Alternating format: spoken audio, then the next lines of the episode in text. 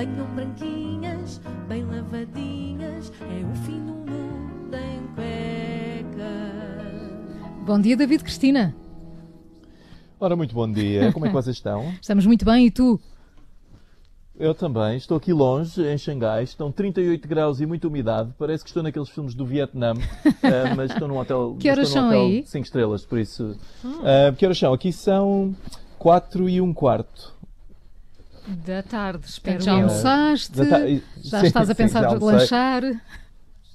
Já estou a pensar onde é que vou, eh, onde é que vou jantar. Eh, eh, eu tenho toda uma outra vida. Tenho toda uma outra vida. O que me David. irrita é que o fim de semana chega mais cedo para ti. é verdade, é verdade. David, Olha, então. Da última vez que falámos, a tua chamada caiu e eu sei que tu queres eh, acabar de falar sobre os incêndios de nação. Portanto, estás com jet lag, não é? Queres, queres Está na recuperar? China, está com jet lag, lá está. É verdade, porque eu acho que eh, eu sei que os incêndios já estão, acho que já estão semi-resolvidos, mas, mas haverão mais, não é? Pelo menos é aquilo que o PS diz, é que vão haver mais incêndios de certeza absoluta, que a gente tem que ter, tem que ter juízo que Portugal está aqui para arder. Mas é, é- é- é assim, o que aconteceu quando foi mação é que o governo disse que a culpa era dos autarcas, os autarcas dizem que a culpa é do governo, os bombeiros dizem que a culpa é das pessoas que, que estavam a, a- não, não se estavam a esforçar para não arder, a PJ culpa aos criminosos, mas no final de tudo, de quem é a culpa? Eu acho que está na altura de sermos honestos e de falarmos sobre os verdadeiros culpados. Que são as árvores. Claro, as árvores. As árvores. Não é? Porque se nós não tivéssemos árvores, não havia incêndios. Não é? Disto ninguém fala. As árvores ali todas repimpadas a fazerem a fotossíntese armadas aos cucos. Olha o trocadilho, armadas aos cucos. Ah, e eu agora vou falar diretamente para as árvores. Vou falar diretamente para as árvores, que eu sei que são assíduos ouvintes aqui da, da Rádio Observador. Ah, para começar, árvores. Ok? Árvores. Eu sei que vocês estão a ouvir de madeira. É preciso ser de madeira? É mesmo preciso ser de madeira. Eu percebo que é muito bonito, é retro, a madeira é muito bonita, mas se calhar já se deixavam de coisas e começavam a se constituir de outra matéria menos inflamável, tipo alumínio, por exemplo, que até dava bastante jeito, porque temos imensas marquises em Portugal, apesar de alumínio. Não é marquises de madeira. Ah, e depois, árvores. Porquê que raio é que insistem em viver nas matas? Epá, pensem. Pensem, árvores, nas matas é precisamente onde ocorrem os incêndios. Não é? Ganha em juízo, não é? Sim, mas isto a gente não pensa. Olha, queres falar também de Boris Johnson? Sim, esta, esta notícia é um bocadinho mais recente. Boris Johnson despediu 11 ministros numa tarde. Foi um festival.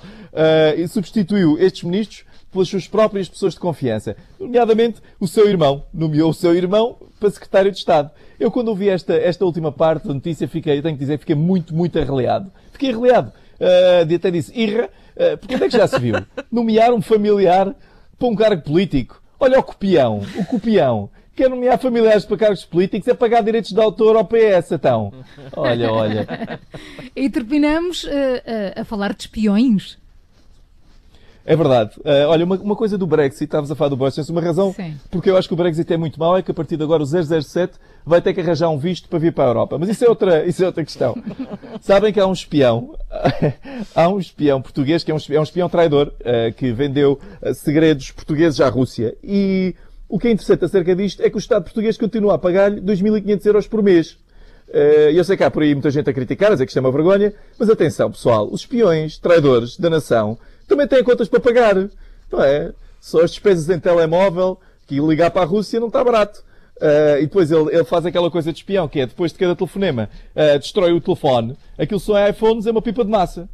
Eh, mas pronto, este, este cavalheiro trai o país para a Rússia e continua a mamar 2.500 euros limpos por mês. Já eu nem bebo vodka e estou à espera que me paguem o IRS há meses. Uh, pelos vistos, trair é que traz benefícios. Já agora, Sr. Putin, se nos está a ouvir, e de certeza que está a ouvir, porque o Sr. Putin está sempre a ouvir tudo, uh, por favor, mande uma, uma, uma mensagenzinha no Insta, assim, uh, beijo, porque os russos, os russos pedem só os beijos. Com mais do que um, com mais do que um. O fim do mundo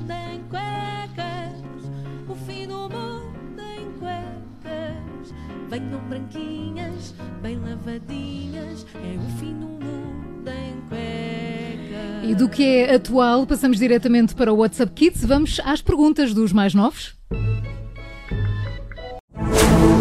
Rádio Observador.